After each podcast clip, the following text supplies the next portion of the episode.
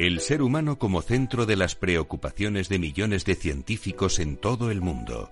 La comprensión de los fenómenos sociales nos abre recorridos que el viajero de la ciencia también quiere descubrir. Apasionante es el mundo de las ciencias humanas, qué apasionante es el mundo de la antropología, también de la arqueología y, por supuesto, del conocimiento de nuestro pasado, de la evolución del ser humano, cada vez más enigmática, cada vez eh, más impresionante y más rica, de esa línea de evolución tan sencilla que nos enseñaban en el colegio en la que, bueno, pues básicamente eh, los eh, primeros homínidos salían de África y en cuatro o cinco especies llegábamos al Homo sapiens sapiens a una cada vez más rica línea con cada vez más ramas y cada vez más complicada. La última complicación ha surgido con el Homo luzonensis y además muy cerquita de otro Homo, el Homo de Flores. Eh, que también aparecía en la zona de Oceanía, en Filipinas, ambos eh, muy parecidos en el sentido de que bueno, pues son fenómenos insulares.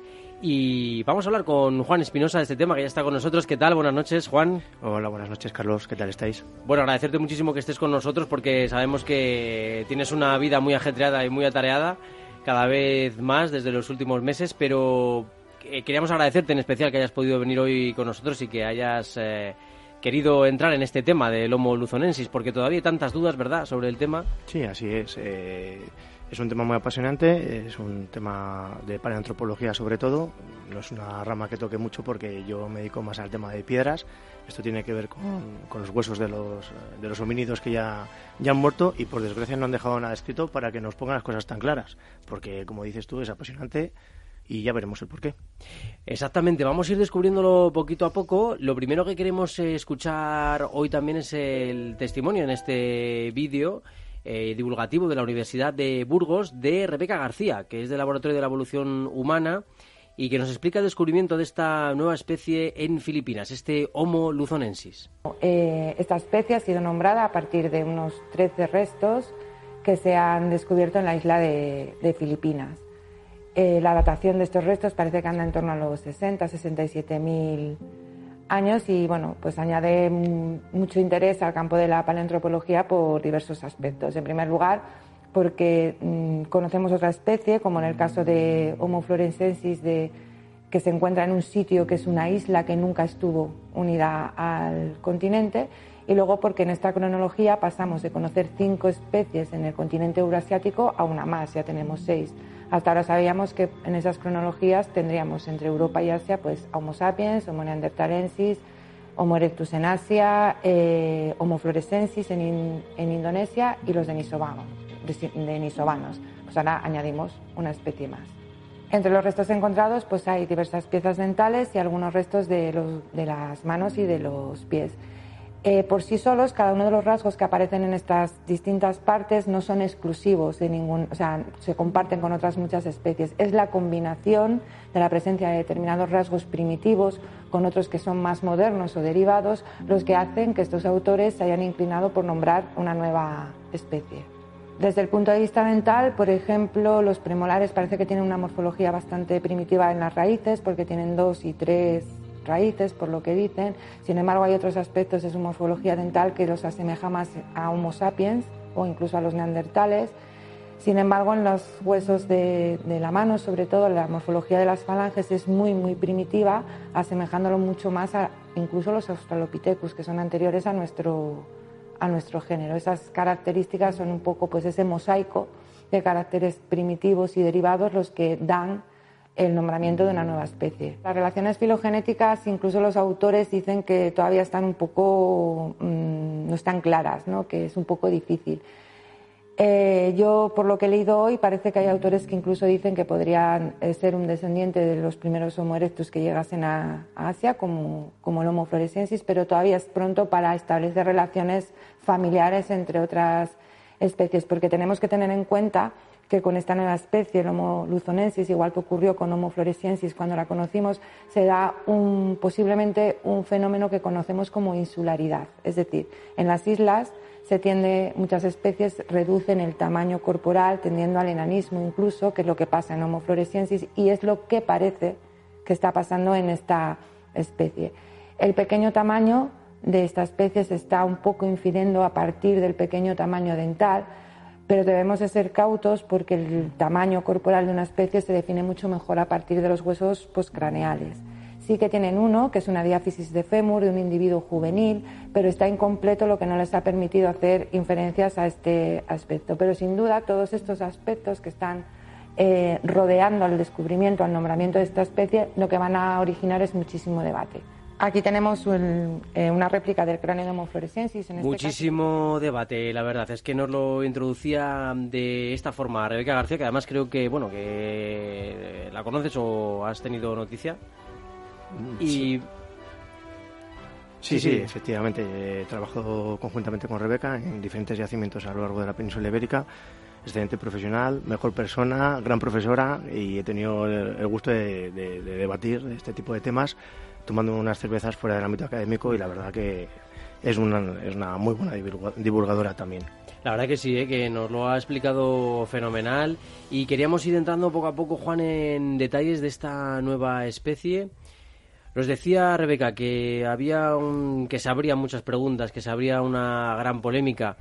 A mí la que más me llama la atención, eh, en principio, es si realmente es un ancestro eh, nuestro, porque es verdad que, bueno, eh, se dice que hay tres teorías del posible origen de esta especie, pero al parecer lo que lo que se está diciendo de momento es que no es un ancestro directo de, del Homo sapiens sapiens. Sí, efectivamente. El problema que tenemos con el registro fósil es que siempre está muy es, muy escaso. Eh, como, como, hemos escuchado al principio de la intervención de, Rebeca, nos habla de 13 restos encima mm, son dientes, con lo cual no conocemos muy bien la morfología del individuo. Y además ese, ese resto que, del que habla, que es postcraneal, que tiene que ver con la parte eh, del cuerpo que no está relacionado con la cabeza, o sea, las extremidades, eh, las costillas, las vértebras, eh, nos indica que es un fémur, pero además es que es de, juvenil, de un individuo juvenil. O sea, no está totalmente hecho ese, ese individuo, lo cual nos dificulta aún más el análisis porque, claro, no sabemos hasta qué punto puede crecer. Habla del efecto de la insularidad como eh, causas del enanismo, pero claro, es que en este caso también es que es juvenil. Eh, puede ser enano, no puede ser enano, puede llegar a crecer, no, no se sabe. Entonces, todo ese registro tan sesgado lo que aporta son más dudas que, aclarecer, eh, que esclarecer esas preguntas que teníamos cuando empezamos a excavar y empezamos a hablar de, la evolución. De hecho, encontramos un nuevo yacimiento con una nueva especie eh, y, claro, pues, pues más dudas. Antes teníamos cuatro, ahora tenemos cinco, ahora seis. Mm, mañana Mañana lo sabremos. ¿Qué más? Mañana qué más. O, o también hay otro tipo de, teorías que dicen que no, que en vez de eh, disgregar ese árbol y generar más ramas, lo que, lo que tenemos son puntos en común que hacen que esas ramas se vayan acortando. Hay otra teoría, por ejemplo, que nos indica que neandertales y sapiens, nosotros, somos la misma, solo que hay una diferencia morfológica, porque nos llegamos a hibridar y teníamos una descendencia. Entonces, pues si podemos hibridar y tener descendencia, eso quiere decir que somos la misma especie. Por ejemplo, los perros, los perros de diferentes razas mm. tienen descendencia y luego salen pues mestizos, pero son la misma raza. Claro, eh, eh, lo, curioso también con el tema del ser humano es que el Homo sapiens sapiens, o el Homo sapiens, mejor dicho, elimina al resto de, especies, de derivados, por decirlo de alguna forma. Eh, se hibrida y elimina y al final. Sí, bueno, y, claro, esta es una concepción muy sapiens céntrica. ¿Por qué? Porque, claro, acabo de decir ahora que no, nosotros hibridamos con neandertales. Ah, no, pero solo quedamos los sapiens. bueno, se sabe que sí que hay una parte neandertal en ello, ¿no? Y, o, incluso hay investigadores que dicen que no, que somos lo mismo. O sea, que lo que pasa que, bueno, pues volvemos a esa, a esa concepción de somos los más guapos, los más altos, los más rubios, somos los más mejores. No, y eso por un lado. Y luego, pues también, bueno, eh, Mm, se quita una población y se pone otra. Llegamos nosotros y quitamos esa población.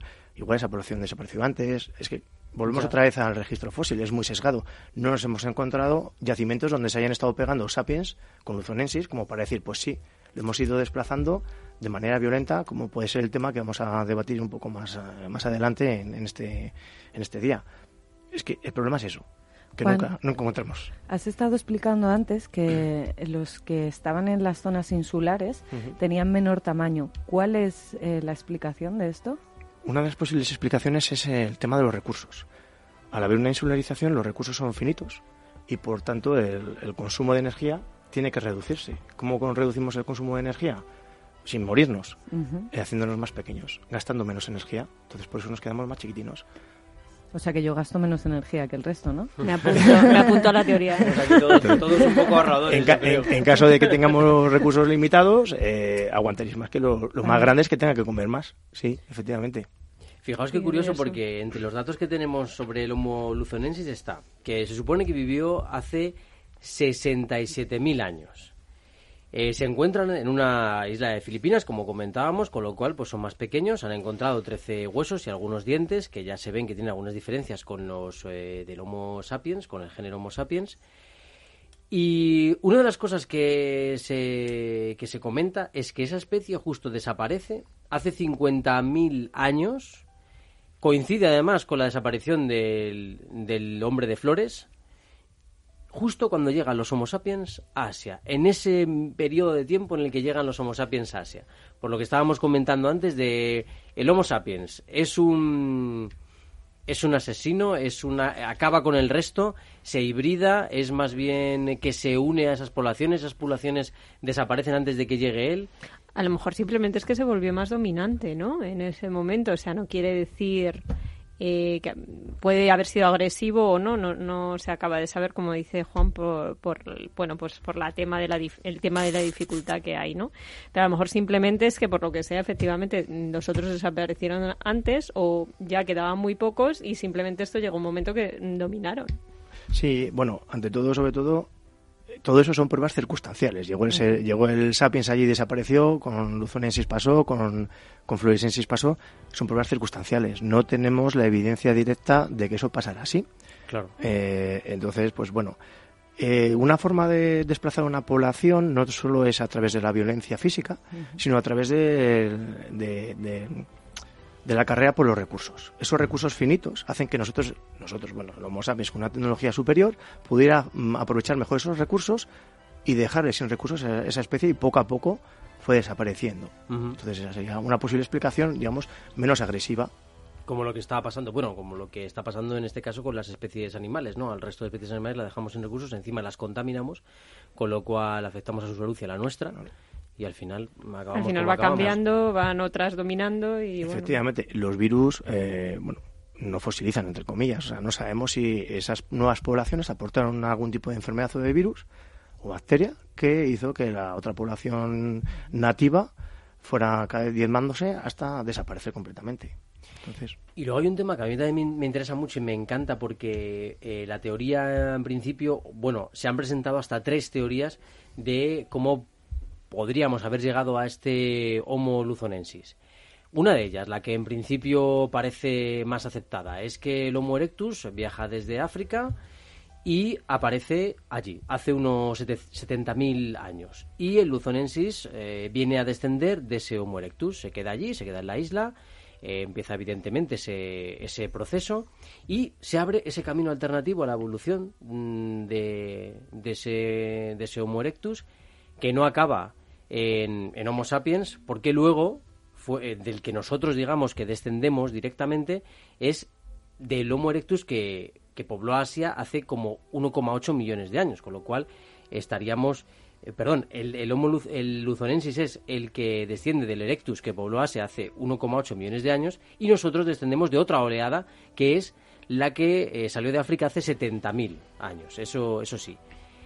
Eh, entonces, claro, em, digamos que de alguna manera es nuestro, son como nuestros primos evolucionados de otra forma, ¿no? Sí, así es. Eh, en el fondo no dejan ser género homo, como neandertales, que podríamos decir que son primos, o, somos nosotros mismos, como otra especie como Floresiensis, que estamos hablando de ella, como otra de la que no hemos hablado, que es la especie de Nisovana, que se encuentra en Siberia, que también es Homo y, está muy cercano también, evolutiva y genéticamente cercanos a nosotros, y otra nueva que se ha encontrado en Asia gracias al tema de análisis de ADN, que todavía no tiene nombre porque no se han encontrado esos restos tan determinantes, entonces todavía no se puede hablar de eso, no se encuentran esas pruebas. Pero sí, sí, podrían ser nuestros primos. Hay otra teoría que nos indica además que directamente pudiera ser de, del Sapiens, que llegó allí y a través de esa insularidad evoluciona hacia, hacia Luzonensis.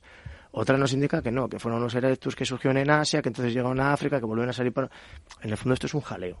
Sí, sí, es muy, complicado, es muy complicado, sí, la verdad que sí. Es, es apasionante por ello, ¿eh? Lo único que se comentaba, bueno, que lo que han comentado en cuanto a esos huesecillos que han encontrado, esos 13 huesos que han encontrado, que parece que estaban adaptados a tener unos pies y unas manos que estaban evolucionadas para agarrarse a los árboles, para vivir en las copas de los árboles. Sí, así es. Sí, yo tengo una pregunta, es una curiosidad. Bueno, realmente son dos. ¿Nos los podrías describir físicamente? Y ¿nos podrías decir cómo tenían el color de la piel? Es decir, depende de la especie. Pues la piel era de un color, era de otro, y así se van haciendo bueno, vamos lo que somos ahora. Voy a empezar por la primera, que es más sencilla. eh, a ver, no podemos, de, igual que ha comentado Rebeca, con 13 restos, que además son, eh, si no tengo mal, me parece que eran como siete dientes y cuatro falangitas, dos, dos falanges de la mano y dos falanges del pie, es imposible hacer una reconstrucción de cómo podían ser. A través del fémur, de la diáfesis de fémur, eh, se puede hacer una, una medida, se puede establecer una ligera medida de cómo podían ser de altos. Lo que nos indica es que no eran muy altos, que podían ser bajitos y por eso los correlaciona con fluorescensis y el tema de la insularidad. Entonces, a tu, a tu pregunta es, no te puedo hacer una descripción. la, la, segunda, la segunda sí que es un poco más, más, más fácil de hacer, porque, bueno, eh, si la especie surge de África, eh, la piel de las especies africanas es negra debido a al, al, sol que, que, está en ese continente todos los días pegando bien fuerte. Entonces salen fuera y salen especies Mm, negras o bueno o de color. Y entonces empiezan a expandirse por el resto del mundo eh, pues eso poblaciones negras. Si me mantienen esa, esas horas de sol lo, lo, lo, que corresponde es que se mantenga ese tipo de color de piel. Entonces podríamos suponer o inferir que son más bien morenos ¿Cuánto de morenos? ¿Llegando a ser negros? Pues tampoco lo sabemos. Eso solo a través del ADN lo vamos a poder establecer. De hecho, se sabe gracias al ADN que los neandertales, que era una especie típicamente europea, eran claritos de piel, como tú, con unos ojitos más bien tirando a claros, como tú, lo único que eran pelirrojos. Pero todo eso a través del ADN. ¿Por qué? Porque no fosiliza. No fosiliza la piel, no fosiliza el pelo, todo lo que tiene que ver con componentes orgánicos desaparece. Solo a través del colágeno que podemos tener en los huesos podemos hacer esos análisis de ADN y responder a esa pregunta del color de la piel. El problema del ADN es que no se conserva para siempre y en función de determinadas eh, circunstancias de sedimentación se conserva más o menos tiempo. Veremos, yo estoy seguro ahora mismo, me jugaría una cena contigo, que ahora mismo están buscando la, manera de hacer ADN con estas personas, con estos restos. Así que, sí, porque es verdad que de momento no, no han podido, eh, ¿verdad? No han encontrado la, la, posibilidad por esa falta, esa ausencia de, de restos, que nos abre también otra pregunta importante en el mundo de la ciencia y es que mucha gente se la ha hecho, con tan poquito podemos saber tanto sobre, sobre una especie, con tan poquito resto se puede saber tanto. Bueno, en el fondo no deja de ser un poco un CSI, entonces a través de pequeñas pruebas, pequeñas evidencias podemos encontrar al culpable ¿no? del delito. En este caso ocurre lo mismo, a través de, las, de, la, de la forma de las falanges, de, tanto de las manos como de los pies, podemos averiguar qué tipo de, eh, de locomoción utilizaban, si eran más bípedos, tendrían unas falanges más parecidas a nosotras, eran braquiadores, eso que quiere decir que además de andar por el suelo también pueden ir por los árboles, un poco como los grandes simios que tenemos en la actualidad. Entonces, en función de ese tipo de curvatura, se pueden establecer ese tipo de cosas. Eh, no podemos establecer tampoco la, estatura, pero sí que podemos establecer forma de, locomoción. A través de los huesos de, las piernas, en este caso el fémur, se puede porque no tenemos la parte que se une a la cadera, pues si la tuvieran, solo esa parte el científico que esté estudiando sus restos puede decirte si andaba erguido o no andaba erguido. O sea, con un poquito sí que se puede saber. Y ya si entramos en, en arqueología molecular, ADN, que te dicen hasta el color de los ojos. Eso es una pasada. Claro, es que fíjate, una de las cosas que se decía también sobre este descubrimiento es que este, mm, este homínido podía tener enfermedades o podía haber sufrido alguna mutación y ser una especie ya conocida pero un individuo que hubiera mutado, que hubiera tenido algún tipo de, enfermedad. Eh, desde luego, algún investigador incluso decía que, sí, que, probablemente por el tipo de hueso que estaba enfermo, pero aún así creen que es una especie nueva. Sí, claro, porque eh, tenemos que tener en cuenta que solo tenemos 13 restos. De esos 13 restos hay una serie, tiene hay unos individuos, son tres individuos, me parece recordar, pero claro, con tres individuos no podemos establecer cómo era una población total. Es como si ahora nos vamos nosotros a un cementerio, por ejemplo, estamos excavando un cementerio de tuberculosos que les enterraban aparte. encontramos una especie nueva. ¿Por qué? Porque tiene unas deformaciones y podemos decir, 50.000 años más tarde, uy, estos señores son diferentes, especie nueva. ¿Por qué? Porque hemos encontrado tan a punto un segmento de la población que sufre unas alteraciones en base a una enfermedad. Eso, o sea, establecer teorías generales en base a tan pocos restos, igual es un poco arriesgado. entonces podrías decir que, nosotros evolucionamos sobre todo por la búsqueda de recursos nuevos, ¿verdad? También podemos evolucionar por eh, enfermedades eh, nuevas o puede ser una mutación, pero a la vez nuestra inteligencia también evoluciona. Bueno, a ver, nosotros evolucionamos no porque busquemos recursos para consumir más. La evolución es aleatoria. Tú tienes eh, cinco dedos porque alguien tenía cinco dedos. Eso, eso hizo que tuviera descendientes. No eso, sino que la alimentación, esos cinco dedos le ayudaron a mantener una alimentación, a poder procrear y seguir teniendo descendencia con cinco dedos. Claro, pero es real, por supuesto me lo dirás tú, que ahora se nos está desarrollando mucho más el dedo gordo por el hecho de que estamos todo el día utilizando el móvil. Igual es un mito, ¿eh? Eso es un mito. Eso es como decir que los hijos de Michael Phelps, por ser un nadador con no sé cuántas medallas, tienen unos pies mejores, más desarrollados y van a nadar mucho más rápido que los demás. No, eso no, no es aleatorio. Eso, es, eso es aleatorio. Eso, eso quiere decir que ese rasgo, esos, esos genes, te han configurado morfológicamente de una manera, has conseguido unos recursos de una, de una mejor manera que otras poblaciones, has sobrevivido en base a esos recursos, te has podido reproducir y has tenido descendiente fértil. y, a, su vez la inteligencia evoluciona también. Sí, la inteligencia parece ser que sí, que va, va evolucionando progresivamente, eso sí, eso sí, y lo, porque es acumulativa, no es aleatoria. Eso cada vez, involucionar de inteligencia no es posible, no se ha visto nunca. Estamos salvados, ¿eh? Bueno, no sé yo, ¿eh? lo de involucionar no lo tengo claro. Es más, complicado. No, yo te iba a preguntar, Juan, entonces, eh, en estas, eh, digamos, las diferencias evolutivas y genéticas de las que estás hablando, también puede haber sido un factor importante, entiendo, la adaptación ya no solo a los recursos, sino al propio medio en el que ellos vivían. Claro, claro, por eso el tema de la insularidad, eso es lo que hace que esas tallas bajen. Entonces, eso es una, digamos, una modificación adaptativa al, espacio geográfico, al espacio geográfico que da los recursos. Todo, en el fondo todo es, se imbrica. No hay una cosa sin la siguiente. Todo tiene que ir en conjunto. Entonces, mm, ¿por qué las poblaciones del norte de Europa son más blanquitas de piel? Pues porque su, hay un determinismo, digamos, natural que hace que poblaciones con piel más negra no consigan esos recursos, vamos a suponer, eran negros. y el espacio en el que habitaban había mucha nieve se te ve a la legua. Las presas que tú quieres cazar te están viendo, porque contrastas. Mm. Si te haces más blanquito, igual te puedes acercar más, entonces fallas menos eh, el tiro, entonces puedes coger más presas, te las comes y te reproduces. O sea, nos adaptamos al medio, realmente. Mm, no nos adaptamos. Eh, la evolución empieza a decir, mira, tú eres verde, tu amarillo, tú verde, tú negro, tú tal. Y de todo ese, ese abanico, el que mejora, no esté mejor adaptado, sino que el que se a ver si, me consigo hacer explicar. Como que sea capaz de aprovechar mejor, sus cualidades para poder eh, obtener recursos. Entonces, pues volvemos a lo mismo. Si tenemos un espacio, por ejemplo, eh, en el que hay mucha nieve, pues es evidente que una persona de color más blanco puede acercarse más a la presa que uno negro. Si estamos en el continente africano, que hay mucha, mucho sol, pues evidentemente una persona más blanquita sufrirá tendrá penalidades, tendrá un montón de enfermedades a través de la piel o se, quemará y no sobrevivirá. Mientras que una persona con una mayor cantidad de melanina sobrevivirá, podrá, podrá cazar, podrá adquirir recursos y al final procreará. Nada más. Es que es, pero bueno, la naturaleza lo que da es abanicos. A partir de ahí es aleatorio. Lo que vale, vale. Lo que vale para una región puede que no valga para la siguiente.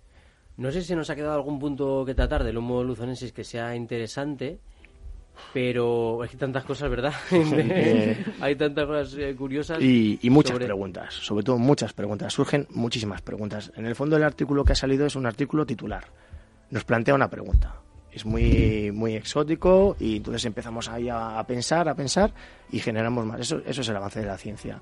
No nos soluciona nada más que decir, aquí hay, una, aquí hay otra, otra especie. A partir de ahí, para adelante. Y son todo preguntas.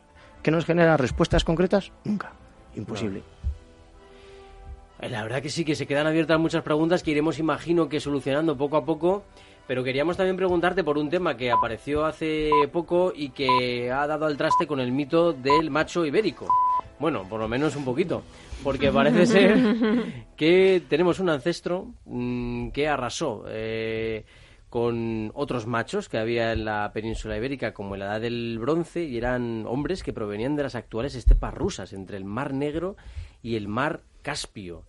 No está muy claro qué pasó exactamente, eh, pero bueno, mm, parece que fue una especie de colonización. No se sabe si incorporaron nuevas enfermedades, si tenían mejor tecnología. El caso es que amigos se quedaron con las hembras. ¿No es así, Juan? Pues, pues, pues eso parece, eso parece. Por lo menos los artículos, como volvemos otra vez al artículo titular, pues son como un poco tendenciosos para que entremos a leerlo, nos llama la atención, ¿no? Luego ya una vez que entras dentro del artículo, pues las cosas no son tan tan, tan exageradas, ¿no? como, pueden parecer de golpe. E-, efectivamente, aquí además hay un análisis muy minucioso, han, han sumado 157 eh, cadáveres o restos, han hecho análisis de ADN y se han dado cuenta que, bueno, que ese ADN tiene que ver con poblaciones nómadas, como tú, decías, eh, que vienen de las estepas rusas y entraron por la parte de los Pirineos a través de caballos no eran, eran, eran nómadas eh, y, además tenían una tecnología superior porque eran capaces de poder montar a caballo y tenían carros con ruedas. Eso ya les daba una tecnología superior a las poblaciones nativas que estaban aquí. Y resistencia, porque para aguantar desde la estepa rusa hasta también, también esto es como el Camino de Santiago, una cosa es hacerlo andando y otra cosa es a caballo. Llegan mejor que va a caballo. Siempre mejor llegarán, pero en aquella época no sé yo. En aquella época era un poco más complicado. Y efectivamente lo que se da es una sustitución de, del sexo masculino de la península ibérica, desaparecen, digamos, eh, esos varones nativos y a partir de entonces esa descendencia pasa a tener el cromosoma Y, que es el típico, digamos, es el, que aporta el varón, y, ese cromosoma nos indica que son esas poblaciones nómadas que vienen de la estepa, de la estepa rusa. Aquí volvemos un poco como al tema anterior, volvemos a hacernos unas preguntas. O sea, llegan aquí unos señores, pero cómo llegan, por qué llegan, a dónde llegan y sobre todo cómo sustituyen esas poblaciones nativas, porque además no tenemos evidencias de violencia directa. Exacto, es una de las cosas que más eh, curiosas resultaban del, estudio, que no había ningún tipo de prueba sobre... Venían de vacaciones. Que fueran bélicos, nada. Exacto, a lo mejor venían de vacaciones claro, y mira... como las suecas en su día, pues... Venían buscando el sol. Claro. Puede ser, puede ser. O los españoles buscando suecas en su día. Bueno, esto ya es un lío impresionante. Pero, sí, sí, es, es, es otro tema apasionante porque en el fondo es que, claro, sustituir a toda una población de, un espacio geográfico tan extenso como es la península ibérica se antoja poco menos que, muy complicado y que tiene que ser de una manera violenta para hacerlo en unos 500 años aproximadamente. Entonces, eso es poco, ¿no? En eso es poco prehistoria. en prehistoria antigua que estamos hablando de 150.000, 700.000 años, no es tampoco en prehistoria reciente. En prehistoria reciente los cambios se producen de manera más rápida, la tecnología va cambiando de manera más rápida. Si os dais cuenta, empezamos con una tecnología que tardó dos millones de años en cambiar del modo 1 al modo 2 y ahora mismo cambiamos de tecnología de smartphone cada seis meses o seis semanas. Entonces la tecnología es ciencia que se va acumulando y esa acumulación de tecnología, de, de, saber, hace que vayamos mucho más, mucho más deprisa. Y... Em, y ellos tienen mucha mejor tecnología, eso está claro. Eso sí que, eso sí que parece ser que sí que es cierto. Porque hay enterramientos en los que nos hemos encontrado a esos señores con, carros con ruedas. ¿En serio? En Ciudad Real, en el yacimiento del Castillo Bonete, ahí han aparecido. Entonces, yo tuve la suerte de estar ahí trabajando un año y la verdad que es un sitio espectacular. Y, y, no solo el sitio, sino lo que iban sacando las personas que están ahí trabajando y mira, un bombazo que nos han dado ahora mm. a través de este estudio. Incluso se han encontrado pruebas ¿no? en, en, piedras de dibujos, de lo que parecen dibujos de, de esos carros, ¿no? Sí, así es. Eh, hombre, el ser humano siempre tiene una noción artística, desde, desde que dejó de empezar a ser humano, siempre tenemos arte eh, a nuestro alrededor y esas personas pues en algún momento quisieron plasmar esa realidad que veían cotidianamente en, un soporte que no fuera a degradarse, porque sí que tenemos esas pinturas, como he dicho al principio, no tenemos esa escritura que nos puede decir quiénes eran, de dónde venían y por qué venían y, qué pasó, qué pasó, cómo fueron eh, derivados unas poblaciones por otras. Buena entrevista tendrían, ¿eh? Buena entrevista tendrían, aunque no sé si nos entenderíamos, pero bueno, haríamos lo, luego, posible. Luego queda, queda otra pregunta, porque sí, estamos hablando de varones que, que, quitan de medio otros varones, pero las señoras algo tendrían que decir. Ya, la verdad que parece curioso porque las señoras, bueno, pues eh, eh, también es verdad que estas poblaciones traerían consigo a sus familias. Traerían consigo a sus familias, entrarían aquí, entrarían en conflicto, igual ellas tampoco querrían. Mm, Podría haber habido una violencia con respecto al género femenino por no querer irse con esas poblaciones nuevas. Es que en realidad volvemos a lo mismo. El registro fósil es tan sesgado que no tenemos todas esas preguntas, esas respuestas a las preguntas, no nos lo ofrece tenemos que seguir mirando, tenemos que seguir investigando, pero esto será, esto traerá carros, carros de tinta y a verlo, a ver cómo acaba esto. Oye, Juan, pues eh, te proponemos que sigas con nosotros si quieres el resto del programa para preguntarte alguna cosita más sobre temas diversos que van a surgir. Encantado, yo aquí estaré a gusto y, y aportaré mi granito a lo que a lo que venga. Porque vamos a seguir haciéndonos preguntas y rompiéndonos la cabeza con rompecabezas científicos. El siguiente es del espacio y ya os digo yo que es bastante complicado, pero vamos a intentar hacer lo más fácil posible.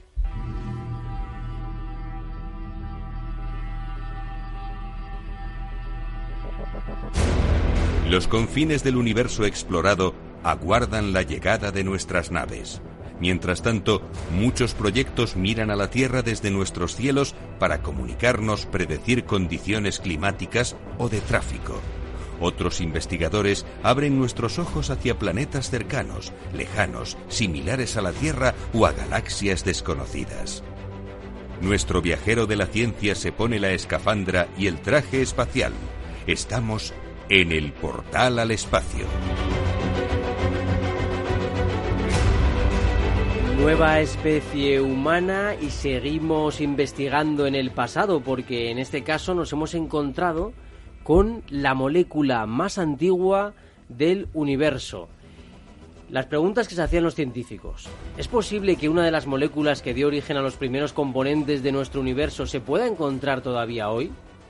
Se preguntaban también, vale, y si es posible, ¿cómo la observamos? ¿Qué hacemos? ¿Y dónde la buscamos? Bueno, pues eh, creen que los científicos que después del Big Bang hace unos 13.800 millones de años, 13.800 millones de años, los protones, los neutrones y los electrones comenzaron a formar los primeros átomos, los que eran los más ligeros, los más sencillos, ¿vale? Algunos relacionaron entre sí para dar nacimiento a una molécula híbrida de hidrógeno y helio. Una molécula híbrida, ¿vale? Como esta molécula era muy inestable, se descompuso rápidamente en helio e hidrógeno molecular y da origen en ese momento a ese gran paso en la evolución química del universo, que es obtener esas dos moléculas que van a servir para, para crear absolutamente todo, ¿no? Pero no había pruebas de existencia de, esa, de, esa, de ese híbrido, ¿no? Y entonces dicen, y bueno, ¿y cómo, cómo empezamos a buscar esto? ¿Qué hacemos? ¿Cómo, ¿Por dónde empezamos? Primero había que buscar en un sitio, en un lugar donde se pudiera dar esta química primigenia, ¿no? Esta química tan, tan antigua.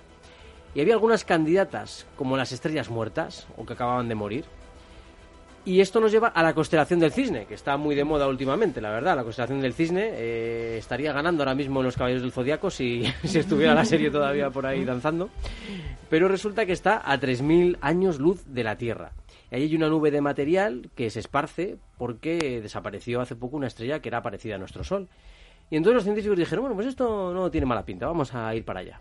Había una dificultad añadida, que es que la molécula emite una luz en una región del espectro infrarrojo que nuestra atmósfera bloquea, ¿vale? La rechaza. Con lo que era imposible observarla desde los observatorios que tenemos en la Tierra. ¿Qué observatorio está fuera de la Tierra? El único que tenemos, eh, uno de los pocos, es el Boeing 747 que lleva encima el observatorio Sofía y está por encima de la estratosfera. Y este observatorio escudriña el espacio montado a bordo de este, de este avión. Bueno, pues apuntan con Sofía allí a ver qué pasa, la constelación del cisne, y observan esta partícula. Observan por fin esta partícula, sale la noticia científica, te la contamos aquí en el viajero de la ciencia, y a partir de aquí se abren preguntas, como decía Juan antes. Y se abren también nuevas formas de entender el origen de nuestro universo. Se confirman esos modelos teóricos, lo cual es curioso porque quiere decir que podemos saber muchas cosas aquí en la Tierra de cómo se ha formado nuestro, nuestro universo y también dicen los científicos que demuestra la tendencia de la naturaleza a formar moléculas, ¿no? Lo cual también es interesante, porque, bueno, pues es algo como eh, muy interesante, ¿no? Y además muy espontáneo.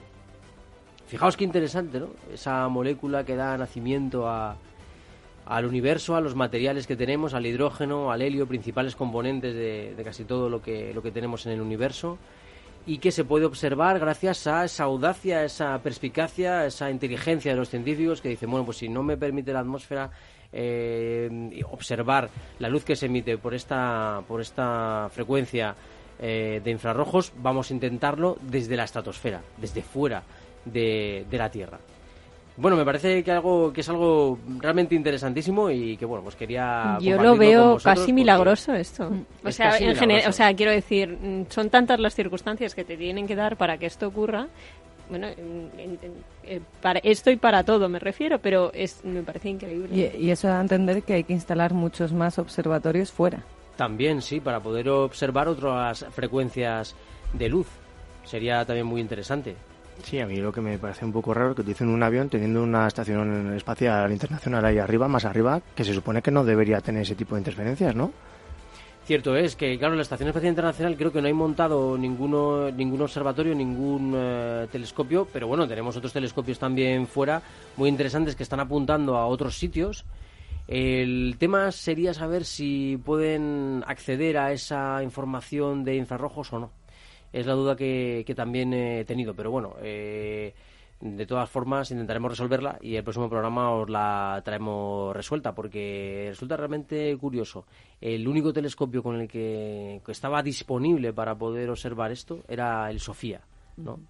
Eh, entonces, bueno, es eh, algo realmente, realmente curioso, ese observatorio astronómico que tenemos en un Boeing 747. Aunque, como sabéis, tenemos otros satélites que están por ahí observando otras cosas, ¿no? El Hubble y otros que, eh, que están incluso, eh, bueno, que han traspasado ya las fronteras de nuestro sistema solar, lo cual también es realmente interesantísimo y más, más temas. Pero en este caso vamos a ir un poquito por las ciencias naturales, eh, por lo que ocurre cuando intentamos descubrir qué posibilidades hay de que la dieta materna afecte al TDAH y luego también cuando, cuando intentamos resucitar cerebros.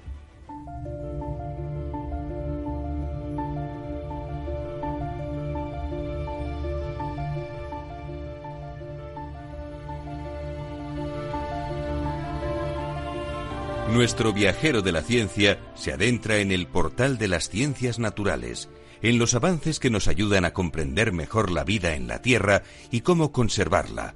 El planeta azul nos espera.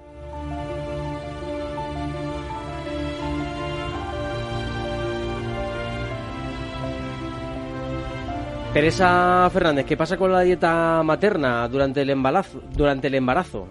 Pues eh, según un estudio liderado por un equipo del Instituto de Salud Global de Barcelona, centro impulsado por la Caixa, sugiere que el riesgo de desarrollar síntomas de trastorno de déficit de atención e hiperactividad durante la infancia podría haberse modulado por la dieta de la madre durante el embarazo. La investigación, publicada en The Journal of Pediatrics, analizó muestras de plasma procedente de cordones umbilicales de 600 niños y niñas pertenecientes a, pertenecientes a cuatro regiones españolas para cuantificar los niveles de omega 6 y omega 3 que llegan al feto.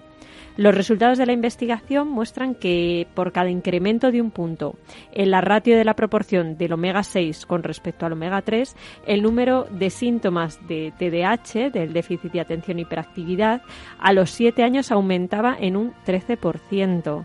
Este estudio además evidencia la importancia de la dieta materna durante el embarazo. El suministro de nutrientes durante las primeras etapas de la vida tiene un impacto en la salud a lo largo de toda nuestra vida, ya que programa la estructura y la función de los órganos. Como el cerebro es un órgano particularmente vulnerable a una programación defectuosa, este tipo de alteraciones eh, podrían conducir a trastornos del neurodesarrollo, como bueno, pues es este caso al que nos, nos referimos, ¿no? Cada, me- cada vez más frecuente, eh, más frecuente, por cierto, el, el TDAH, con lo cual, pues eh, resulta que es eh, más interesante, si cabe aún, esta investigación para descubrir cuáles son las causas, qué puede estar ocurriendo y por qué cada vez es más frecuente este trastorno eh, que, sin duda, tiene una elevada consecuencia en las aulas. ¿no? En, en muchos casos, la verdad que estos chavales tienen ciertas dificultades para poder avanzar, aunque luego también está la polémica de si el TDAH realmente es cierto o no. Pero bueno, parece ser que por lo que sabemos hasta ahora y por lo que los eh, estudios nos dicen y por lo que ocurre en las aulas, pues está claro que hay un déficit de atención, que hay una dificultad que tienen mayor y que hay una, una tendencia a ayudarles de una forma muy especial para que ellos puedan desarrollarse también y puedan seguir el ritmo de los demás. Así que bueno, vamos a ver si esa dieta también tiene mucho que ver, ya, ya veremos, ¿no? Pues muchas gracias Teresa. Mm, Nos vamos también a ver qué pasa con esos cerebros resucitados de cerdo que tanto han dado vueltas durante la semana por todos lados, porque realmente ha sido un estudio muy interesante, ha tenido sus temas de bioética también. Eh, pero Beatriz Álvarez, ¿qué, ha ocurrido? ¿Es realidad esa ese resucitar del cerebro de estos cerdos? Sí, sí, la verdad es que la pasada Semana Santa conocimos esta impactante noticia eh, eh, que venía de un laboratorio de Connecticut en Estados Unidos, eh, donde han conseguido resucitar el cerebro de, de un animal, bueno, de- concretamente de 32 cerdos eh, que llevaban, cuyo cerebro llevaba cuatro horas eh, de muerte clínica, que llamamos, consiguen mantener eh, vivas sus células y frenar su deteri- deterioro. Pero a tu pregunta, Carlos, te respondo con, con una opción B. Esa resucitación de la que hablan los eh, investigadores em, es, una investi- es una resucitación, eh, digamos, física, por así decirlo. Eh, ellos comentan que el encefalograma em, eh, bueno, pues mm, no se aprecian ondas cerebrales ni se aprecian signos de conciencia. Quiere decir que aunque existan células, células vivas, después del el líquido resucitador, eh, que sería bastante extenso contar exactamente en qué ha consistido el, el experimento, pero llevan años detrás de, de esta implementación de, de este líquido, que lo que hace es efectivamente que eh, unas células que estaban muertas se regeneren, pero eso no implica que el funcionamiento del cerebro de estos cerdos sea correcto y que estén vivos, eh, como dices tú, biológicamente, ¿no? Estaban preparados, de hecho, con una unidad de anestesia y de enfriamiento por si detectaban algún signo vital, Ajá. pero esto no ha sucedido. ¿Y cuánto tiempo llevaban muertos los cerdos? Cuatro horas. Cuatro horas. Claro, eh, habéis oído en alguna ocasión eh, que lo que nosotros a día de hoy la OMS considera como muerte clínica, ¿vale? En este caso los cerdos y los humanos son animales, tienen los mismos funcionamientos, digamos, biológicos. Se podría adaptar eh, teóricamente en un futuro a, a la resucitación cerebral del ser humano, ¿no? Pero em, lo que ocurre con, con mm, las, eh, los conceptos de muerte, ¿vale? Que aquí entra también el tema ético, es que cuando se considera una muerte clínica a Eso un ser humano, ¿no? Por, ya os digo, la propia OMS eh, habla de cuando deja de eh, el cerebro de funcionar. Es decir, se te puede parar el corazón, pero no el cerebro, por lo tanto sigues vivo.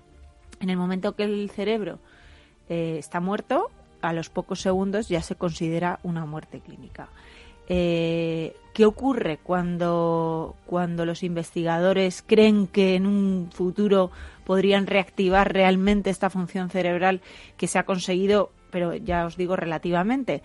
Pues que, mm, por ejemplo, en un paro cardíaco. Eh, lo que llaman los médicos en encefalopatías anóxicas. eh, Es que no llega el oxígeno al cerebro. exacto. Mm, eh, la implicación más directa, sobre todo ética, es eh, tener implicaciones en un trasplante. Es decir, nosotros, sabéis que los trasplantes, eh, mm, bueno, pues nosotros tomamos los órganos de un donante en, cuando efectivamente en los primeros segundos de muerte cerebral. Si nosotros creemos que eso puede ser irreversible, cambiaría completamente, ya no podríamos utilizar. O sea, ¿en qué momento podríamos definir la muerte clínica? Claro. Nosotros ahora ya tenemos ese umbral, pero si realmente hubiera una posibilidad de alargar Ese esa periodo. vitalidad del cerebro, Claro. eh, por ejemplo, la implicación más directa sería sobre el tema de donación de órganos. ¿Vale? O sea, para que veáis un poco de forma tangible el por qué es tan impactante esta noticia, aparte de, evidentemente, de que uno piense que, que bueno, pues que mm, el día de mañana, eh, por, por determinados eh, eh, por determinadas causas uno no se muera. Ahora es que se considera muerto una vez se muere el cerebro. De, de hecho, muchas veces cuando la persona no llega a estar muerta porque el cerebro realmente le funciona es cuando tienen el respirador puesto y cuando hay un momento que, o, sea, o sea, la frase vamos a desconectar, el respirador es para que no le llegue oxígeno al cerebro y que ya no ya haya muerte clínica. Fíjate qué curioso que una de las conclusiones que sacaban los científicos era que la arquitectura interna de las células se había conservado después del experimento, que la muerte celular se había reducido, eh, se había restaurado la función molecular, la respuesta inflamatoria, la vascularización, la actividad sináptica espontánea y eh, también parecía que funcionaba. Y en términos metabólicos, el cerebro muerto eh, restaurado consumía el mismo oxígeno, los mismos nutrientes, liberaba la misma cantidad de dióxido de carbono que, habría en un, en un cerebro vivo. Em, evidentemente, aquí eh, tenemos el, el, tema de que, que apuntaban muchos eh, especialistas en, en, ética y era el tema de la memoria, ¿no? Sobre todo. Es posible que las neuronas guarden la memoria suficiente tiempo como para que nos dé tiempo, en caso de que hacer una resurrección a un ser humano, para que se restaure no solo la función orgánica cerebral sin más, sino también todo lo demás. Pero al, final tendrá secuelas, ¿no? Porque si solo con un derrame cerebral ya puedes tener ciertas secuelas serias, al final, si estamos hablando de resucitar un cerebro, las secuelas yo creo que pueden ser. Sí, o sea, yo creo que puede ser más útil a nivel que dice Bea, ¿no? De pues, recuperación de órganos o utilización de órganos para otros, bueno, para, otros pacientes que todavía sean más recuperables, ¿no? Más que a, nivel de realmente resucitar a una persona como tal, ¿no? Ah, que a lo mejor algún día llegamos, pero creo que queda un poquito más de trecho. Yo creo que para continuar con estos trabajos, Carlos, en línea a lo que dices, eh, se necesita un consenso científico eh, y ético de la comunidad de expertos para poder avanzar. Es decir, ahora mismo están bastante eh, cogidos de pies y manos a la hora de desarrollar este tipo de investigaciones. No en todos los países se puede. Han tenido que tener un comité em, bastante de seguimiento, bastante mm, mm, concreto sobre la investigación que se ha hecho con los, estos 32 cerdos de la industria cárnica. Es decir, eh, no eran cerdos que han sacrificado a hoc para este experimento, sino que ya sabían que, que, que, que estaban desperdiciadas, por así decir. Es decir, hay una parte ética en todo esto que imagínate de aquí a que llegase al ser humano. Claro, claro, es que esa era la pregunta un poco que, me surgía, ¿no? ¿Es mm. ético, ¿Sería ético realmente que mantuviéramos a una persona así y que la despertáramos? Sí, eh, porque aún, despertándola, eso te iba a decir, esas, iba a ser, no, ya no solo en la memoria, sus constantes vitales, su locomoción, todo eso iba a ser igual o iba a tener algún tipo de déficit de Claro, pues ahí están eh, toda la comunidad científica con esa pregunta, ¿no? Porque efectivamente eh, se ha avanzado, pero se ha avanzado hasta la mitad, por así decir. Eh, la otra mitad, que es la realmente importante, la de, oye, podemos volver a vivir, podemos volver a tener una vida digna. eso no lo, no lo saben. No, de hecho, ya te digo, estos cerditos no, no consiguieron tener signos de conciencia, ni siquiera. Pues nada más nos queda un minutín que vamos a utilizar para dar muchísimas las gracias a todo el equipo, por supuesto, del Viajero de la Ciencia y también a Juan Espinosa, que ha estado con nosotros hoy, invitado especial. Nada, un placer, como siempre, Carlos. Lorena, que ha estado con nosotros también viéndonos y que es la primera invitada que se libra de hablar en el Viajero de la Ciencia. Porque no tiene un micrófono muy a mano, pero... Que si no, que si no, vamos. y nosotros que ya sabéis que nos podéis encontrar siempre en Facebook, en el Viajero de la Ciencia, en Twitter, arroba Viajero Ciencia, en capitalradio.es, en tus aplicaciones favoritas para descargar podcast y también nos puedes dejar mensajes de audio en WhatsApp. Apúntate el número 687 050 600. Ahí nos dejas un mensajito de WhatsApp y lo ponemos en el viajero. Te esperamos en el próximo viaje. Ya sabes que solo nos mueve la curiosidad, que no es poco, ¿eh? Que nos mueva la curiosidad. Así que seguimos por ahí, seguimos curioseando por el mundo y invitándoos a viajes magníficos a través de la ciencia y la tecnología.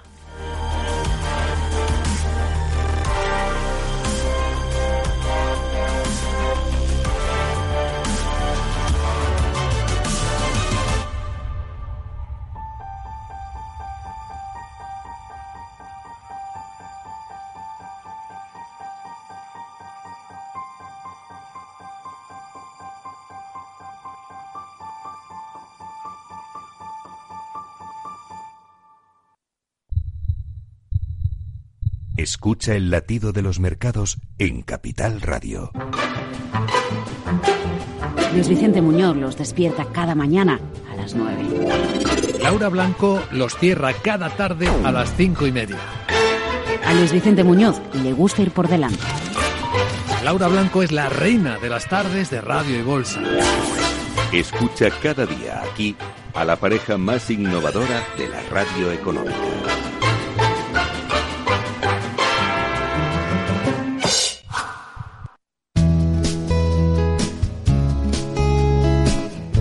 Radio, Música y Mercados.